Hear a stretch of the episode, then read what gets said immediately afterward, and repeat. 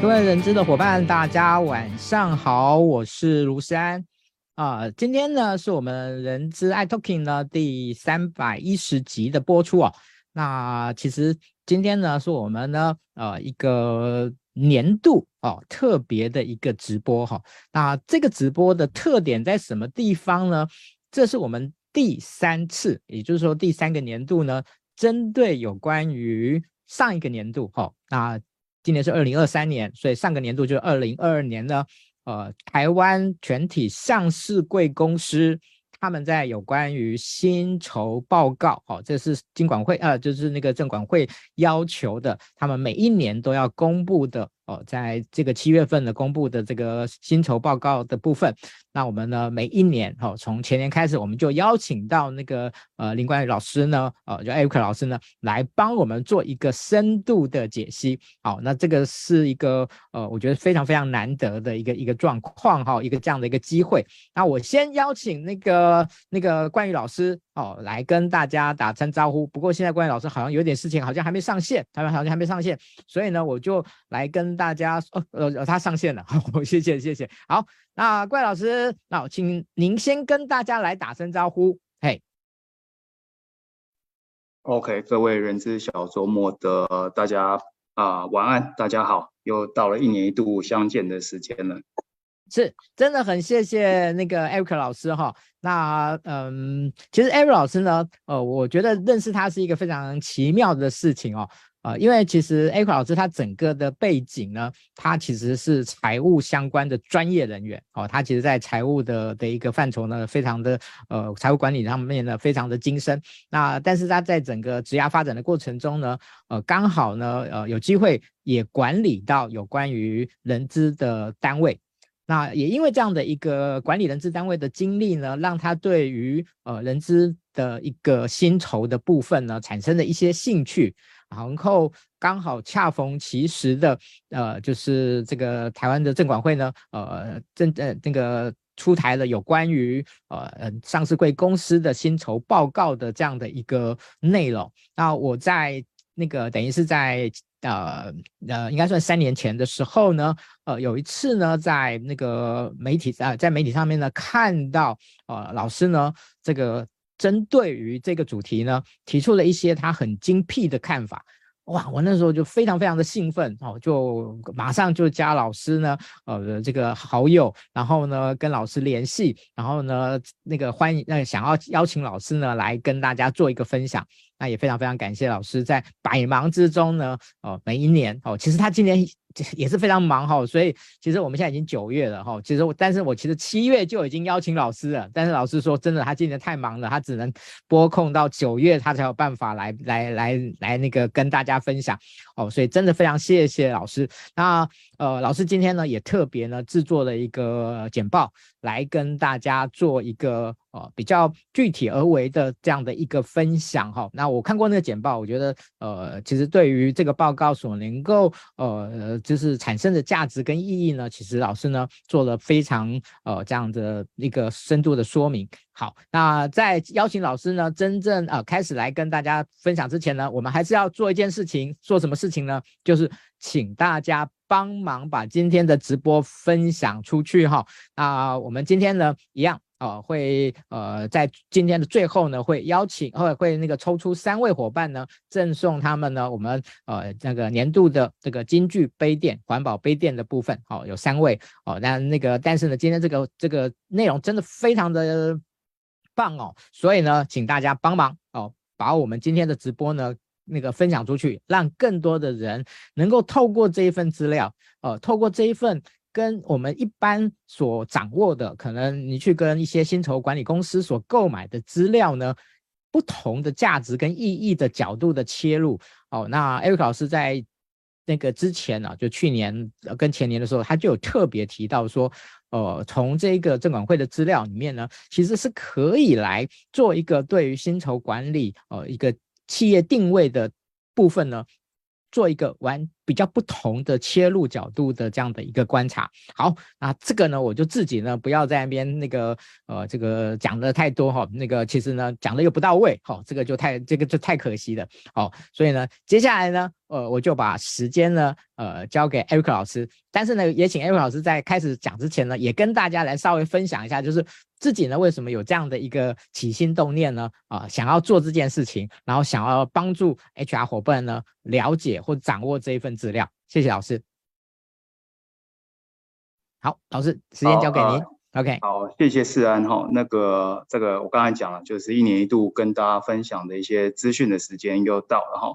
那我觉得这个世安真的非常会介绍哈。其实我觉得，呃，这个年度啊，呃，从二零一九年开始哈，然后呃，这个今年应该算是第四年了，第四年的资料，所以累积的一个时间序列大概有五年的一个资料的时间。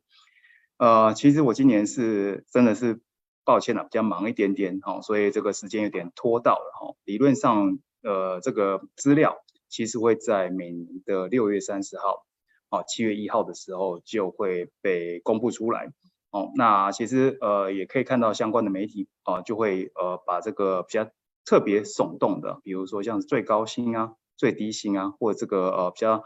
呃像是呃护国神山啊、联发科啊这种比较指标型的企业哦，他们去年的员工哦，他们可以领到多少的奖金、多少的薪酬啊、一般的员工的中位数啊，怎么样的比较，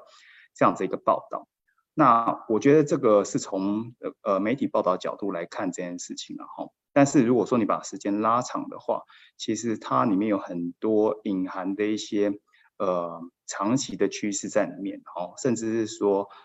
呃像是不同的产业别啊，有什么样的不同的变化哦。呃，我们关注的当然不是只有呃在某些特别表现好的公司或者获利特别高的公司，员工薪资特别高的公司，而是说。从这样子一年一年在审视这样的资料的时候，可以啊去看这样这个长期趋势是不是跟我们之前啊预期的一个大的趋势是相符合的。哦，那啊接下来大概我会用一些呃这个呃像是投影片啊，或者是一些呃我们之前观察到的一些现象哈，或者是一些趋势来跟大家说明。那呃我先分享一下我的画面好了。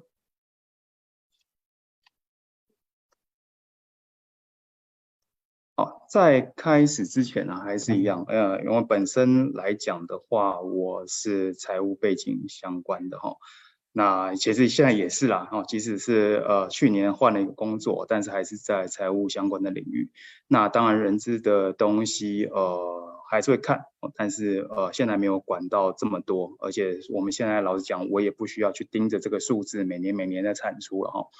但是呃，既然都已经做了，我觉得呃。就会把这个这个资料，我觉得现在整整理起来其实是算是蛮蛮顺手的哦。那也是让我这个复习一下这种呃市场上的一个感感觉啊，这个资料在在跑的一个感觉，然后怎么样去观察这些数据，然后甚至是说，哎，把这些资料可以分享给大家哦，让大家得到一些更有用的一些啊资讯来做呃，比如说自己策略的一个布局啊，或者是个人职涯的一些参考。好，那我大概简单介绍一下我们今天大概会讲的一些主题哦。呃，其实会从一开始，呃，为什么会觉得这个数据哦是有趣的哦？这个为什么要这样做？那这样子做的原因之后，我们看到了什么样的一些现象哦？那这些现象呢，提供我们要怎么几几个呃觉得有趣的趋势哦？我们自己再去把这个资讯啊，从很杂乱的一千七百家的一些上市柜的资讯，大概有一百二十万的。员工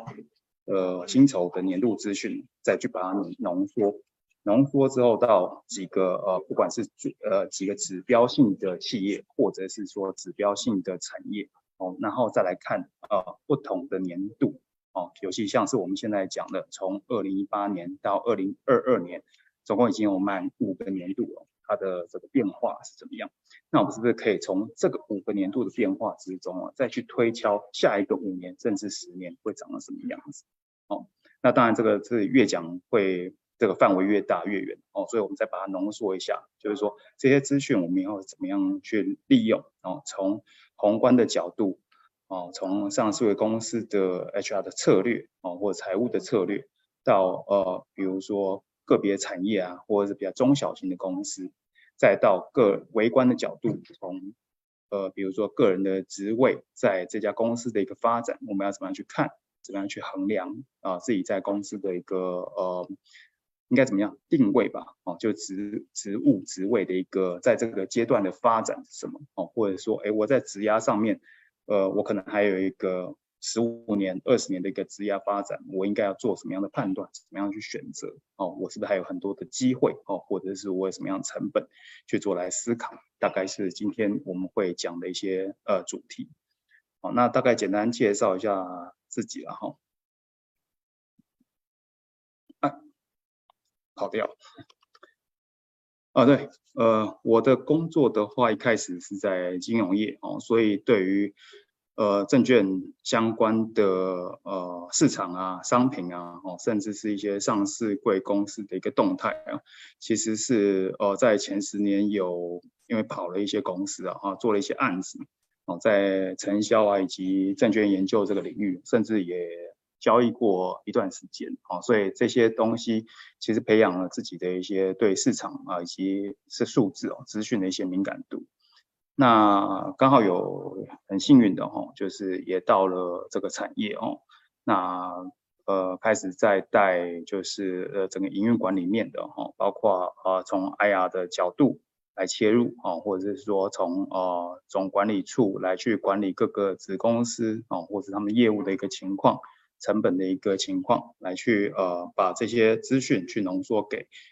介绍给市场的这个法人、投资人、股东等等的哦。所以呃大概整个工作职涯二十年会分为这两个大块哦。那也就很快这两个大块，所以其实是可以接就是在呃像是证交所达一千七百六十家的这个上市柜公司的一些资讯。他每天都会跑非常非常多资讯出来，你你去看，不管是公开资讯观测站，或者是交易所，或者是柜买中心，其实他们的这个资讯量之大啊，其实这不是一般人可以负荷得了。我当然也负荷不了，因为我不是那种专业的城市交易者啊，或者是这个资讯的分析师。但是我们只针对一些我们有感兴趣的一些议题来讲的话，其实它也提供了非常多呃比较宏观面的哈。呃，这样子一个资讯在里面哦，它当然包含了其实现在比较热门的，像是呃 ESG 的一些议题哦。那 ESG 里面当然包括了像是呃 social 的这一块哦，那也扯到就是说，哎，跟这个呃我们赚钱之余哦，有没有办法去回馈于社会哦，或者是说呃为员工去做更好的福利的着想哦，其实是再从呃几个大 topic 里面再去。哦，去深入几个小的主题，那也就是有了今天我们在金管会会去去，哎，怎么会一直跑出这个东西啊？等一下啊，抱歉哦，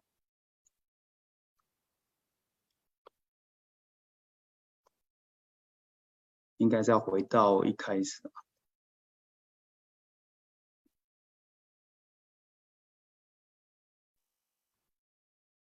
好，不好意思，那个老师把那个画面呢再稍微设定一下哈，那个对对对，对要不然这个就直接 跳到总结去了。嗯，好，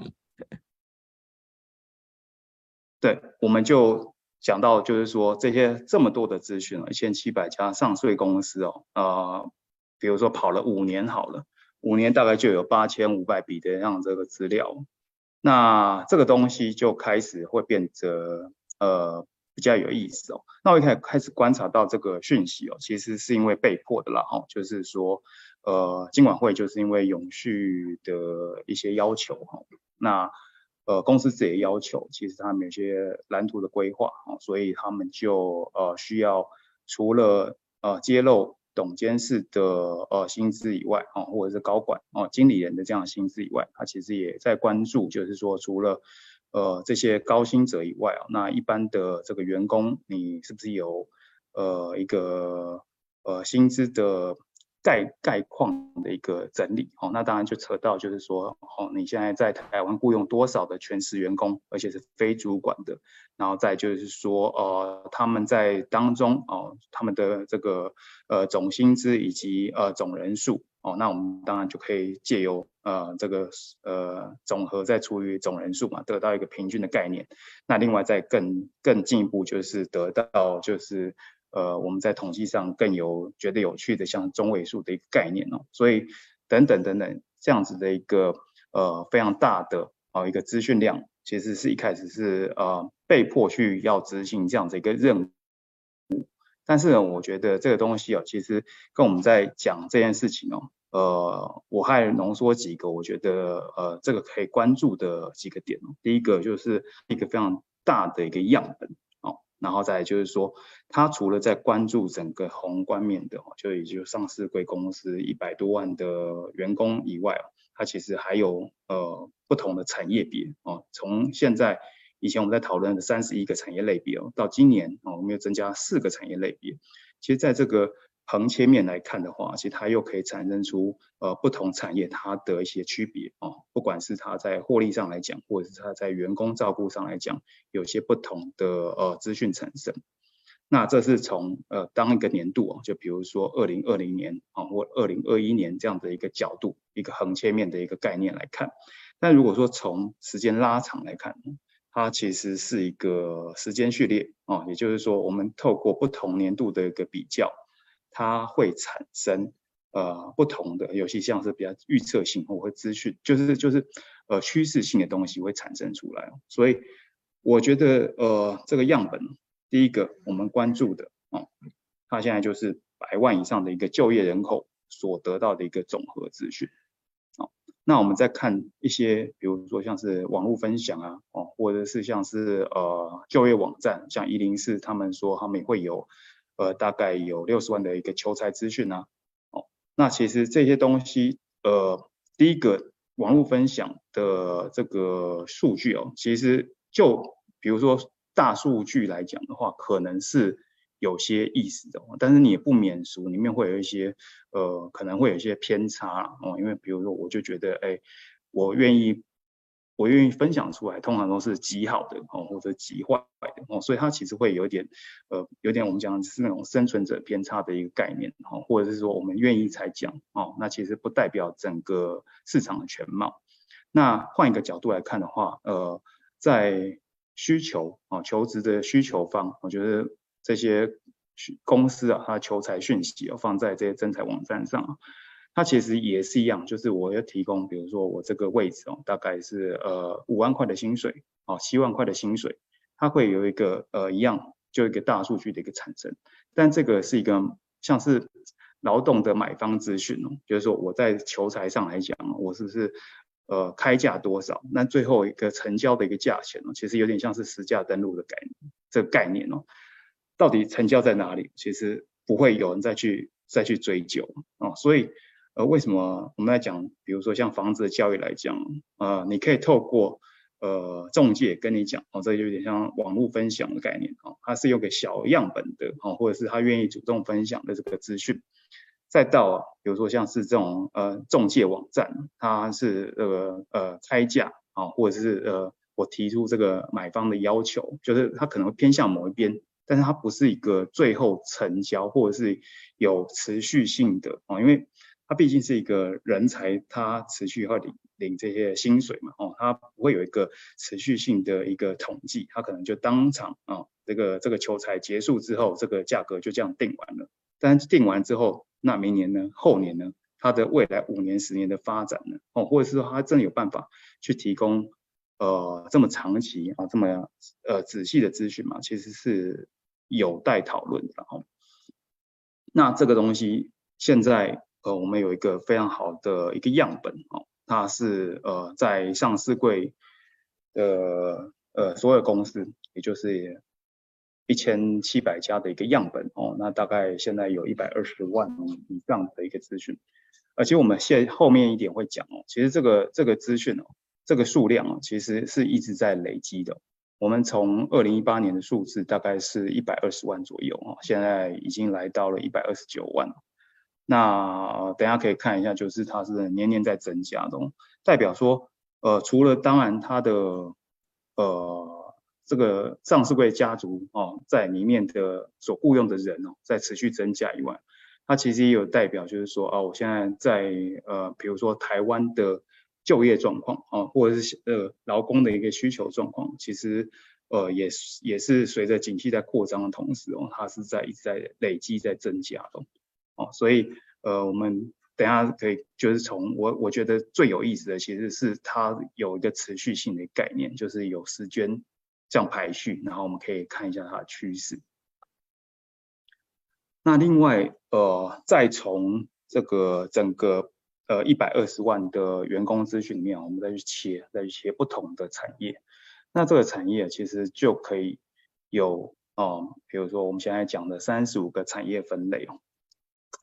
我们现在这边统计哦，当然一千七百多家的上市公司哦，其中有像是很多的 KY 公司，也就是说它外国注册公司，它大部分的呃业务都是发生在比如说像中国大陆啊、泰国啊、美国等等海外的哦，所以它其实在台湾的是有一个控股的需求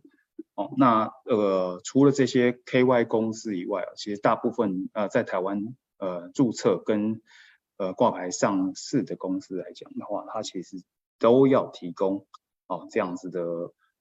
呃全时员工的薪资资讯哦，所以我们大概会有一年大概有一千六百八十家左右的这个加速，也就是左边这张图。哦，那呃这个是加速了哈，那其中里面细分像是电子零组件呐、哦半导体啊、生技医疗啊，大概就前三大的这个上市的上市柜的家数哦，大概就是一百九七啊、一百六四、一百一三。那另外看到右边哦，呃，二零二二年的统计的人数啊，一百二十九万点一千什么是那个那个一百多万的一个数字哦，呃，这是在我们去切分它不同的产业类别里面哦，它的这个呃呃所雇佣的全职员工的人数，那我们可以看到。呃，半导体业是最多的，它当然里面当然不止包像是台积电呐，哦，或者是联发科这种龙头公司，它还有很多像是后段封装的，后段封装它需要的呃就业人口也是非常多，所以它其实整个半导体，呃，虽然说是排名第二的家数，但它的总就业人口是占最多二七万。那另外一个黄色的部分其实也有趣哦，就是。呃，以金融行业来讲的话，现在都是在挂牌上市的这个呃金融行业哦，大概就是以金控为主，哦，银行为主，保险这几个主要大型的公司，但它家数不多哦，或者是说它因为法规上的要求，它非常的集中哦，但是它的就业人口也来到了十七万，占第二大哦，所以呃不同的这个子产业其实是有一些呃员工的一个代表性。那二零二三年大概就在增加了数位云端，然后运动休闲、居家生活、绿能环保哦。那这个呃，我们再把它去拆开来看，大概比如我举一些代表性的公司啊，像数位云端的话，像是一些直播啊，或者是呃电商啊，像是 Momo 啊，哦，就是富邦媒哦，或者是 PC Home，它也是从原本的电子商务再切到数位云端。哦，然后在运动休闲，像以前我们讲的，呃，很多的这个其他类的制造业，像是宝成，哦，或者是生产高尔夫球的这个大田，哦，然后或者是这个像是健身房啊，博文，哦，这些都已经被归到这个运动休闲，哦，居家生活的话，像是呃全家，哦，以前是贸易流通，它现在也是跟生活相关的，所以其实它也把这个。这个子的产业哦，其实做了一些一些新的分类哦，以及不同的哦，我们用不同的角度来看这个产业以及公司哦。那第三个，我觉得这个很重要的，就是因为它，我觉得现在对我来讲，这个是最重要的啦。就是说，你看这家这一千七百家，大概不会有什么太大的变化，每年大概就增加二十家这样累积上去。或者是人数大概增加个呃两万三万这样累积上去。不过呢，这个时间拉长来看，从二零一八年一直到二零二二年，其实就会看到，不管呃，应该是说我们在景气扩张的同时哦，其实它上市会的这个家数其实是在增加的，从一百二十万一直累积到一百二十九万。哦，那就他们的平均薪资来讲的话，是不是也有同样的一个趋势？还是说它的会跟着呃需求增加哦，它它的分母变变多啊？哦，一百二十万变成一百二十九万，就等于是那个分母变多嘛？但是它的所平均出来的数字哦，也从九十六万一直成长到呃一百二十一万啊，尤其像是二零二一年，其实有个非常大的一个一个跳一个跳的一个一个进度哦。呃，二零二零年我们下的一个标题，比如说像是上市贵公司啊，哦，均薪突破百万哦，但是二零二一年呢，就因为这个整个获利非常的好。所以其实大家奖金其实很丰富，所以它那个跳的急剧有更大。那今年还是持续持续在增加，但今年增加的原因是因为获利持续增加吗？其实并不是。今年呃，我应该讲二零二二年了，二零二二年的这个上市贵公司的整体获利，其实还比前一年减少了大概两千亿左右，从四点二兆，然后降到了这个四兆。哦，所以降低了两千亿的获利的结果，但是它的军薪其实是还是在持续成长，也就代表说，它不管是人数以及这个平均的薪资哦，都有因为比如说像是这样子的呃人才的比较紧，应该说比较紧张啊，比较紧缺的一个情况，那有持续在增加，呃，它它所。需要的这个人数以及它所呈现出来的那个薪资结构，其实是一直持续在成长。这个我觉得这个这个点就是蛮重要的一个点。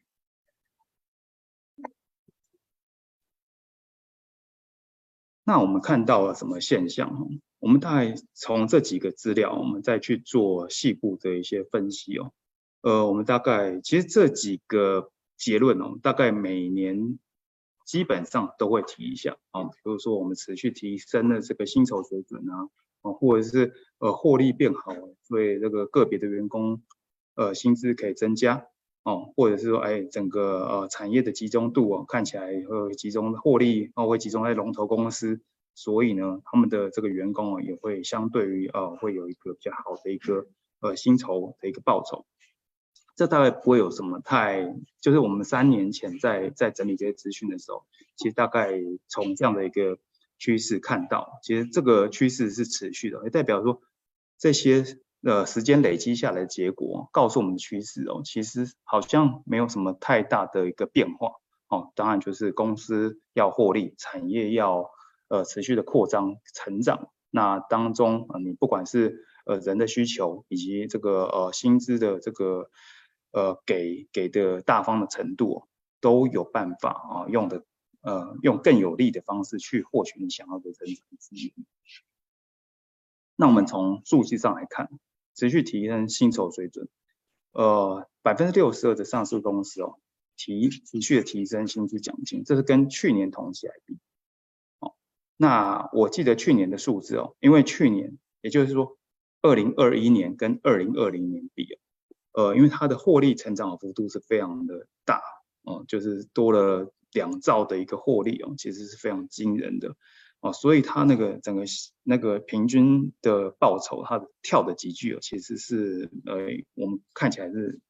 非常就是非常惊人的一个幅度。那今年呢，二零二二年呢，它虽然说获利其实是降低了两千亿，那这个也不是小数目，大概就是百分之五的一个。呃，减少百分之五减少，但是其实啊，超过六成以上的公司哦，还是持续的提升它的呃平均薪资以及呃这个报酬。那再往三年、呃两年跟三年来看，也就是说二零二二年跟二零二零、二零一九来比的话，其他有啊，甚至有超过四分之一以上的公司哦，这三年。哦，就是从二零二零、二零二一、二零二二这三年都有在提升他公司的呃薪资水准的中位数。也就是说，你待在这四分之一的这些公司哦，其实你的呃薪资的提升哦，应该说在这个整整体来讲哦，其实在薪资的中位数的提升哦，你不能说非常有感，但是它持续有在进步，有在有在改善哦，所以呃，你如果表现哦，你的考绩不要太差，或者是呃你的升迁管道其实是呃，如果它它是畅通的，其实你应该会有感于这个呃，它薪资在提升哦，或者是不管它在人才猎取上面，它的薪资的提升幅度，让整个公司的薪酬更具竞争力，好，这是我们观察到的第一个现象。那另外这个这个图哦，就比较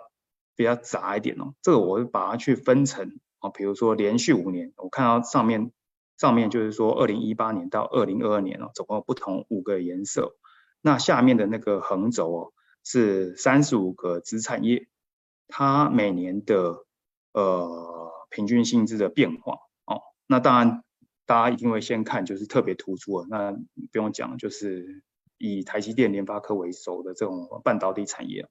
那它可以呃从二零二零、二零二一、二零二二每一年，因为它整体获利的提升哦，它跳的幅度都非常的巨大哦，从一百二十万左右跳到一百八十万哦，这个当然是因为它整体的这个。呃，获利非常的丰沛哦，然后以及它的呃需要的人才哦，持续的在在增加哦，所以它必须要用非常比较激进式的方式来获取它想要的人才的一个结构。但是除了半导体以外，其他难道就没有可以看的吗？其实不是哦。呃，我们来看，总共有十一个产业哦，其实它的呃产业的均薪是达到百万以上的，也就是说，我们看到第二条线一百，呃，这个。一千的千元哦，就是一百万的平均薪资哦，其实也有些产业是非常稳定的，在这个百万以上哦，甚至是说，哎，随着这个景气哦在变好，比如说像航运业啊，哦，或者像金融保险啊，其实它都有呃在提升，呃，持续提升它的这个产业员工里面的平均薪资。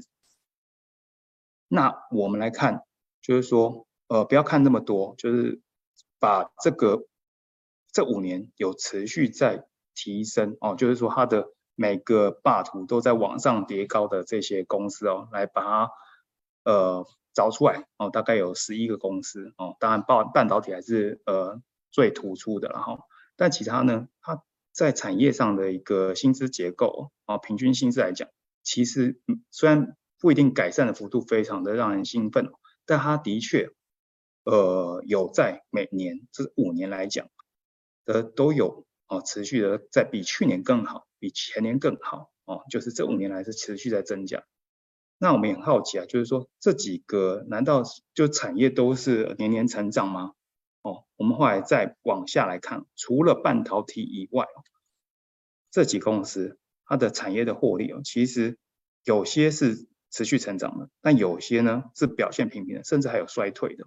哦，像汽车哦，那汽车呃这里面比较。比较特别的，下面有一个和泰车，和泰车是因为保险的赔那个防疫险的一个关系哦，所以会有一个比较大的呃一个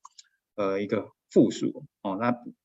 呃如果回归来讲的话，其实它的获利算是应该是呃不会到那么大波动。不过撇开获利来看哦，他们获利有些是持续成长，有些是表现平平。但是回到上一个这几个十一个次产业，它的平均薪资是一直在成长的，哦，就是说，它即使是呃产业的获利哦，也不一定是非常表现非常亮眼，但是它对于员工的薪资哦，有在持续改善的，有持续在增加的一些呃现象出来，一些结果。所以呃在里面的这个员工哦，你你说他呃呃过得诶也其也其实挺蛮蛮幸福的，就是说他。呃，就整体来讲，整个产业来讲，其实它有在呃持续的改善它的一个薪资的一个水准，平均的薪资水准哦，这是从结果来看，的确是有这样的情形。好，那最后我们会来到就是呃第三个结论哦，这个其实每年都都有观察到这样的现象，产业龙头呢强者很强。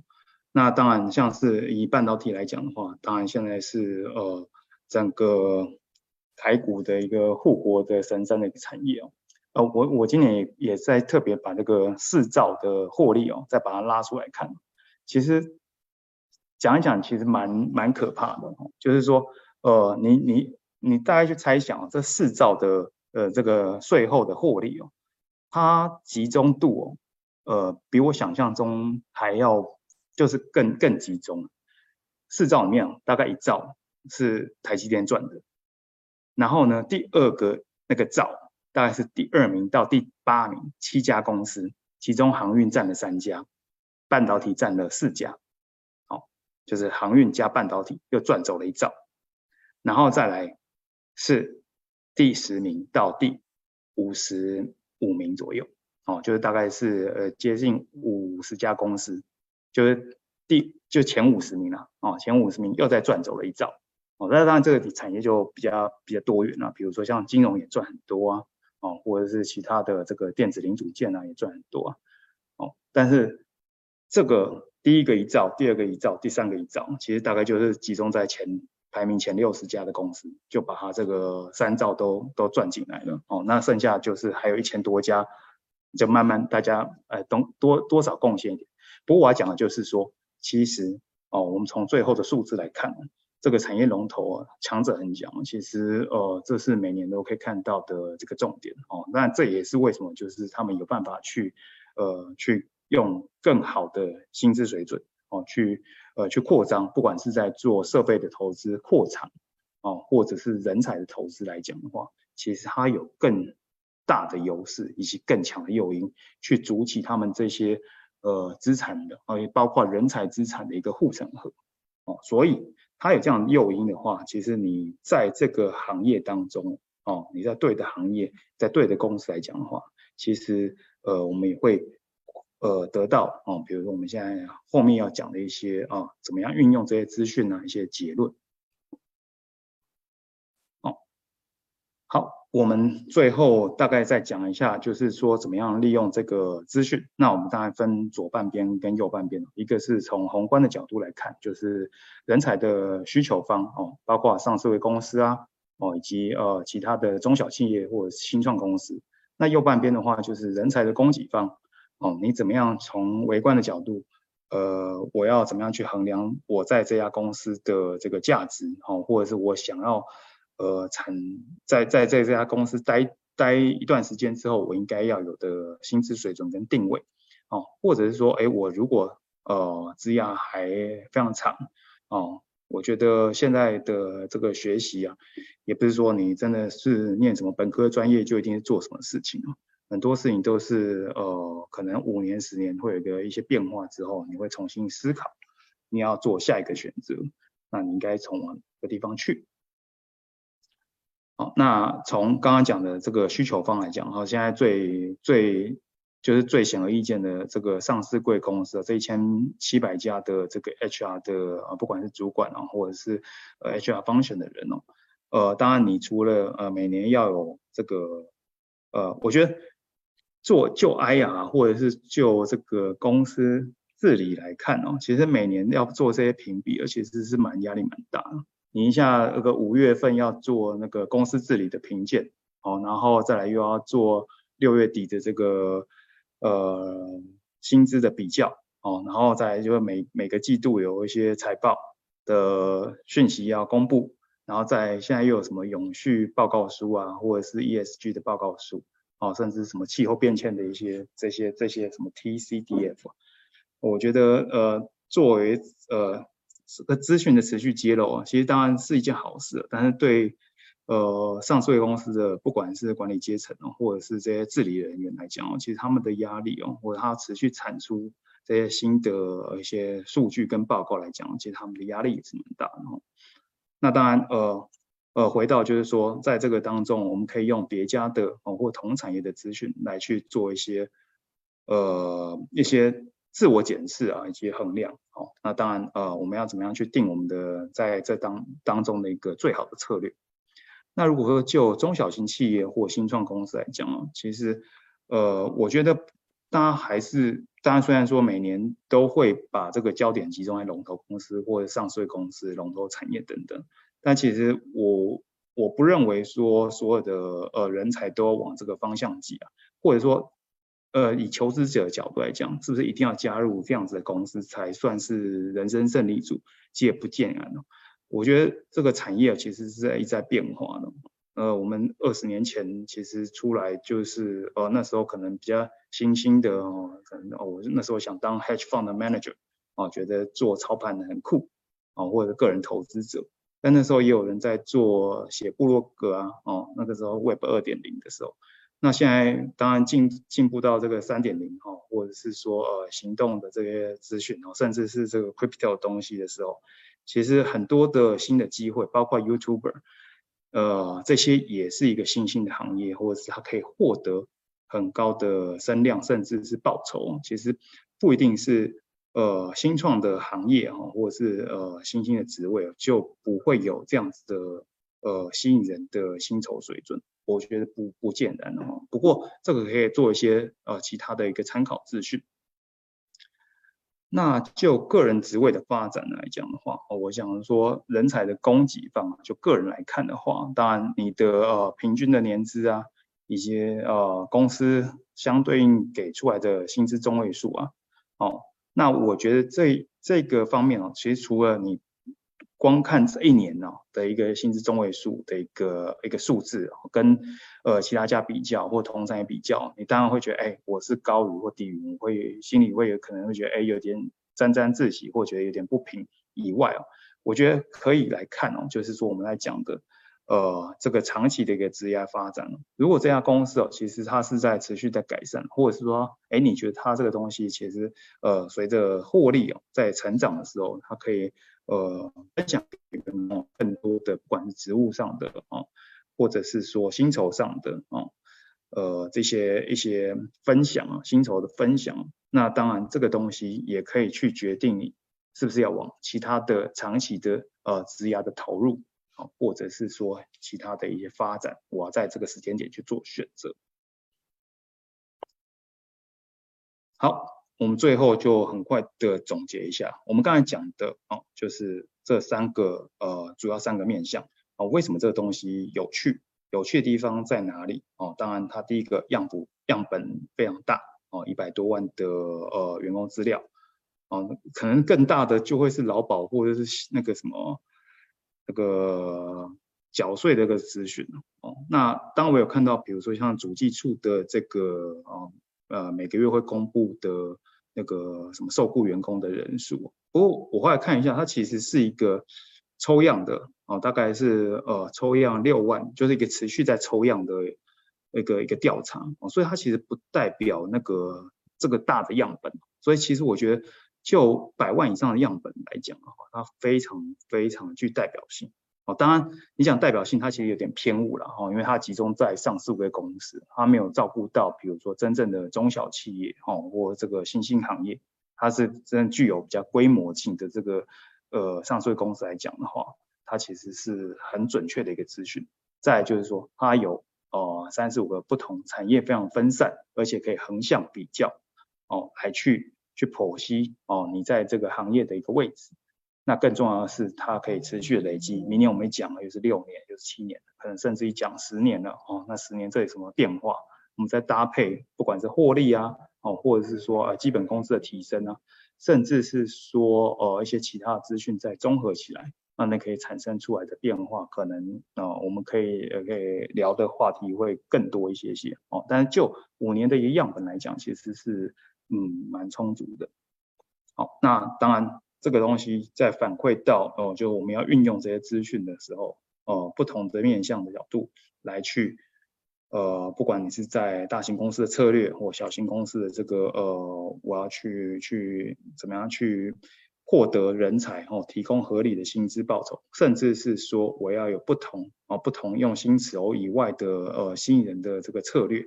来去吸引，包括现在年轻人或者是二度就业的呃这个中高龄员工，也是一个方式哦。那当然回到围观的方式，当然就是会，就是你在这个公司的一个呃职业发展哦，以及职业的一个规划哦。所以大概呃我们就是今天讲啊，呃每年一度的把这个薪酬资讯啊再做一个呃。总结跟大家分享一下。嗯，谢谢那个冠宇老师哦。那接下来呢，我们还有一点时间呢，我想要来跟呃老师互动，请教老师一下哦。呃，其实，在老师刚才提到呢，就是获利的呃这个这个分布呢，非常的不均匀的这件事情呢，就让我联想到一件事情哈、哦，就是说，呃，对于上市柜公司的员工的平均薪酬这件事情哦，呃，对不起，就是关于这个就是这个分布的关系呢，会不会有一点像韩国一样，就是？越来越集中在一些头部公司的这样的一种获利的的一个状态，呃，这样的担心，呃，这个是是应该的吗？还是是多余的？想要请教一下老师。OK，呃，如果讲到跟韩国类似，呃，我先从呃我们现在观察到的角度来看，我觉得呃先讲结论呢，应该是会。因为这三年我们就是看到，就是呃产业的集中度哦，会集中在，比如说像电子行业，电子行业里面又集中在半导体行业哦，那半导体也就集中在像这些呃有先进制程的或者是高端的 IC design 的这个公司哦，那的确他们在这当中，因为呃比如说地缘政治的关系啊，或者是说它本身的竞争力非常的强，或者在台湾提供了这样子非常好的呃优秀的人才，可以让他们在当中啊，去跟呃嗯嗯这个美商啊、日商去竞争哦，然后获得非常高的呃获利，来去进而再去呃吸引啊，比如说台新交这些人才加入哦，这个周而复始再往这个方向走。呃，的确就是龙头公司它会越来越集中哦，然后大者很大，这是我们呃这三四年观察都会有这样的现象哦，那。呃，换个方式来看，就是说会不会像是韩国那样子的一个呃以财阀制哦的一个哦，比如说集中在三星啊、现代啊这种呃这种大型财团财阀哦，呃呃或者说哎像这种大学毕业就是呃以考进这样子的一个呃财团哦视为终身的职志哦，呃。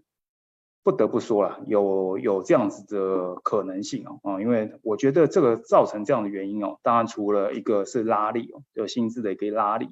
那另外一个啊，你你对于你自己的一些呃，比如说我对薪资的一些需求啊，甚至是媒体的报道，我觉得媒体报道也是一个呃非常非常呃会会会加速滚动这样子的一个现象发生的一件事情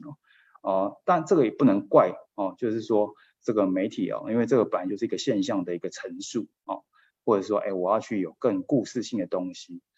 呃，必须要有这样比较耸动的报道。那，我自己来看哦，比如说，我觉得像我现在在找，我们前一阵在找会计人员，那我也加入那种，比如说那种脸书上的会计社团啊等等的，那我也看到就是说，呃，其实呃，以我的角度要去找一个呃。呃，合格哈，够够 qualified 的会计的呃主管哈，那跟啊、他们在分享在中小企业的这种呃薪资结构其实是差异蛮大的。那就我个人的感受，不用到报章媒体，其实呃简单的这种中小企业跟呃上市公司，甚至说呃之前有一些呃类似经验的，其实那个差异就就不小了。哦，所以你说这东西会变得哦，这更加的集中哦，像是韩国那样子，我不知道，但是我觉得趋势是往这样的方式来来来走的。嗯嗯，谢谢老师的一个的一个解析。好，那我想。虽然大家都不愿意有这样的一个发展方向哈，但是有时候哦，从数字上来讲呢，它就是会告诉我们可能某一种的警讯吧。好，我想可能我们可以从这个角度来来思考。好，那第二个呢是呃，我们都知道那个老师刚刚有解析哦，就是呃，整从从这些年的报告的发展的方向来讲的话，显然。很多的公司其实哦都有加薪，即使呢它的获利呢也许不如呃预期的状况下，好，这个是可能 maybe 是在整个市场竞争的状况下呃所造成的，或者是某一种资讯揭露的压力下所造成的这样的一个状况。好，那老师也提到有另外一份呢，由主计事务所提提供的这个抽样的的一个调查的部分，那呃，如果把这两份资料把它做一个一个可能性的比较的时候，我们可以说，呃，就是这个呃，就上市贵公司薪酬跟非上市贵公司的人的薪酬的落差，其实是越来越越大的吗？我我可以这样说吗？哦、我觉得这又回到，比如说我们刚才讲的，是不是产业集中的问题哈，或者是说更集中在这些龙头公司？那呃，我觉得上市柜公司其实是一个怎么样经济的一个橱窗啊，啊，我们都是一样讲啊，就是用一些一些样本啊，一些是分类啊，然后来去看它这个呃呃一千七百家所代表的这个在这个呃呃这个国家内哦所产生的经济活动，然后产出的一个结果。来去来去审视，然后让外人来投资嘛，所以股市为什么是一个非常重要的一个指标啊？其实它就是隐含的背后经济活动是不是成长啊，是不是有改善？那当然，呃，你去作为一个橱窗的一个呃这些不管是龙头啊，或者是呃上市啊，或者是大型企业来讲，你本来就会有被呃比如说这更多的一个监管的压力，或者揭露的资讯的一个压力哦。那呃，如果回到就是说这些被揭露、被强制揭露这些资讯呢，来去呃互相的去做比较，甚至呃跟去年自己跟前年自己来比，哦，它是有持续进步。那对于另外一个橱窗，我讲的是说啊，比如说像是官方单位啊，哦，不管是从这个呃财税资料哦，或者是劳健保资料哦，或者是用主计处的这种统计性的资讯来观察，其实它。就是重点，就是说我就是要透过一些样本来去把这个国家内所代表的经济活动去反映出来。那这两个东西它不会是互斥的哦，它一定是哎整个呃这个经济活动在扩张啊，可能是一个外部的因素，让啊比如说上市公司它呃因为有一些比较好的治理啊，或者是一些好的呃应该讲说。呃，这种呃护城河吧，啊，或者是产能的护城，或者是研发的护城河，让它可以持续在这边攻城略地。但对整个呃国家哈，其他的呃其他中小型企业来讲的话，呃，你当然也是可以享受到整个经济成长的一个果实，哦，然后来去反映到他呃每个人所领的啊这些薪资报酬。但是呢，呃，回到结果来讲，它的确是有一些差距的，哦。比如说像是呃人员的扩张，人人员的扩增了哦，就是说呃这个受雇人数被扩增哦，跟这个上市公司从一百二十万成长到一百二十九万，这个成长幅度就是上市公司就是比较强哦，但强很强很多嘛也没有哦，但是如果说从薪酬来讲的话，呃的确它的成长幅度是大的。哦，它可能反映在就是因为它的获利比较好，或者是它被强迫要被揭露，或者是说它有，比如说在章程所定的，它需要去呃利润分享给所有的员工的需求，哦，它所反映出来的平均薪资就是呃成长的幅度呃明显明显高过于这个呃主技术所统计的资料，大概差个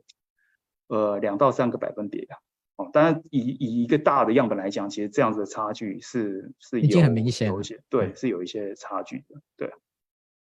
好，谢谢老师。那那个问完了两个相对比较严肃的问题之后呢，呃，我想要请教呢，稍微比较轻松一点的一个的一个部分哈，就是说，呃，对老师而言哈，呃，在每年看这个报告。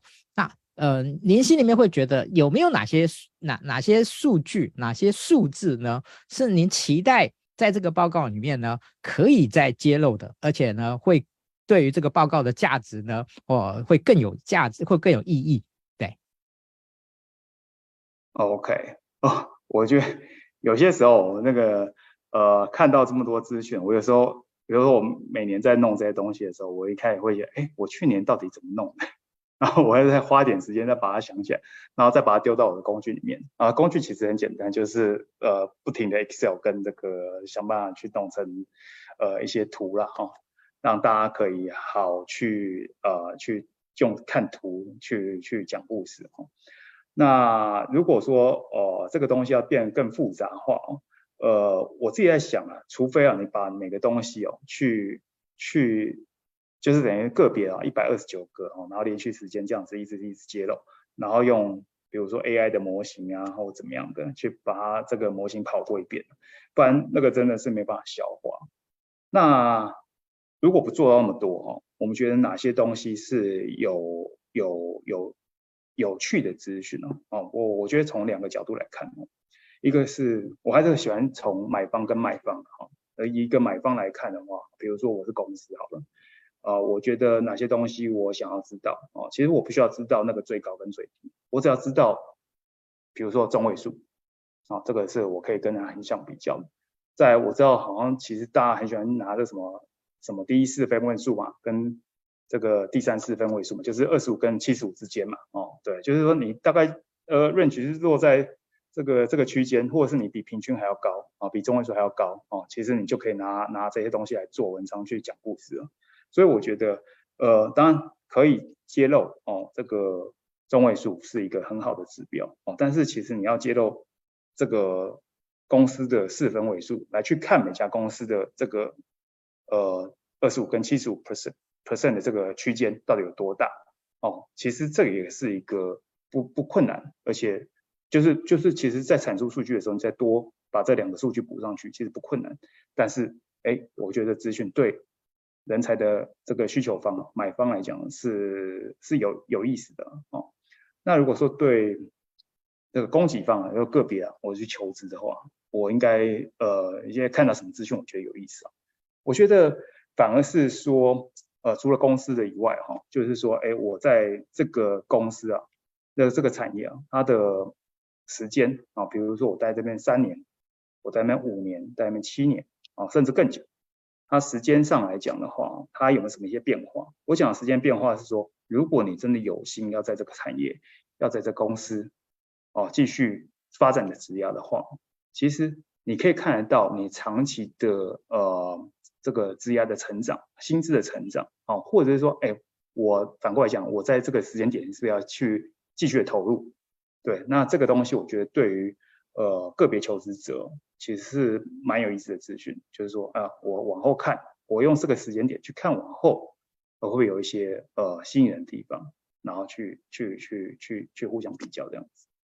嗯，谢谢老师哦。我想那个嗯，从企业端呢呃来看中位数这件事情，以及从那个、呃、就是人才哦求职者的角度哦来看呃。所谓的薪资成长的幅度哦，从这个任职的期间来看的话，确实这两个数字呢，呃是非常非常有意义的哦。只是说不知道政府单位呢会不会愿意呢，呃，再多花一点时间跟精神呢来提供这些数字，让我们在看待这两这个份这份资料的时候呢，能够呃更有价值。好，今天真的非常谢谢那个 Eric 老师哈，那个关于老师呃拨空来跟大家做一个说明哈。那其实我那个。一一直很想要那个跟老师邀课，只是老师真的是太忙了哈，这个这个那个受到公司的重用，呃，那个管的东西呢是又多又杂哈，然后呢自己哦他那个实在没有太多的时间呢，能够那个受受我们的邀请啊，今天呃能够播控呢，其实已经真的非常难得的一个一个状况哦。那个我们没有没有没有，真的那个谢谢老师，那个世安哥一讲哦，其实我的哎好，对对对，我应该把这件事情放在心上，然后把它记下来。对，喂，谢谢老师。嗯、然后呢，我们期待呢，那个明年呢，我们又看到呢，老师来分享。然后我们也期待在这个数字上面呢，呃，有更多呢，值得我们来做进一步讨讨论的，能够提供呃人资伙伴来做一个参考的的这样的一个分析。好，这样再次感谢老师。那我们今天的直播就到这边告一段落。那我们下次见，拜拜。好，谢谢大家，大家晚安，拜拜，拜拜。